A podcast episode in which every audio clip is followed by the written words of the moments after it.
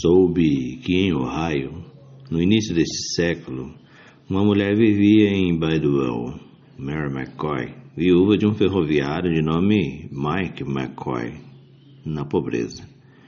Toda noite, porém, os guarda-freios lançavam dos trovejantes vagões da Wheeling Railroad por sobre a cerca um saco de carvão no canteiro de batatas, gritando abraçados com voz rouca: Para Mike!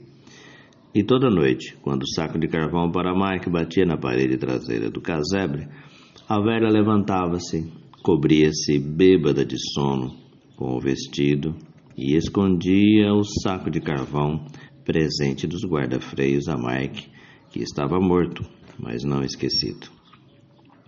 E ela levantava-se tão antes da aurora e escondia o presente da vista do mundo, para que os guarda-freios não tivessem problemas com a Whirling Railroad. Este poema é dedicado aos camaradas do guarda-freios Mark McCoy, que morreu de fraqueza dos pulmões nos trens de carvão de Ohio pela camaradagem. Carvão para Mike, Bertolt Brecht. Este poema é aquele que vale a pena sempre repetir. Me parece que é a segunda vez que eu lhe mando.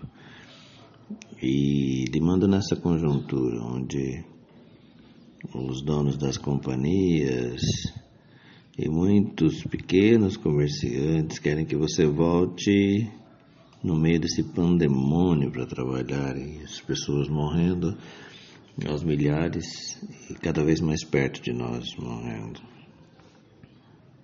Então é o momento da recusa, né? de nos recusarmos a morrer como carneiros ou sapos. E aí o que nos o que nos salva nesse momento, o que nos protege é a solidariedade. Então, como os guarda-freios faziam para o Mike e para para a companheira dele, a gente deve fazer uns para os outros e nos proteger. Então fiquemos em casa e cuidemos uns dos outros. Boa quarta.